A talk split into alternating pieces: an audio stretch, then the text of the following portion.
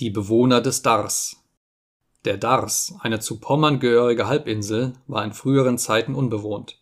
Da soll einstmals ein englisches Schiff an der Küste gestrandet sein. Die Besatzung des Schiffes rettete sich glücklich ans Land und es gefiel den Engländern da so gut, dass sie sich daselbst ansiedelten. Die Darser behaupten daher, dass sie von diesen Engländern abstammen. Sie haben auch alle englische Namen, zum Beispiel Wallace, Prose, Kraft, Newman und so weiter.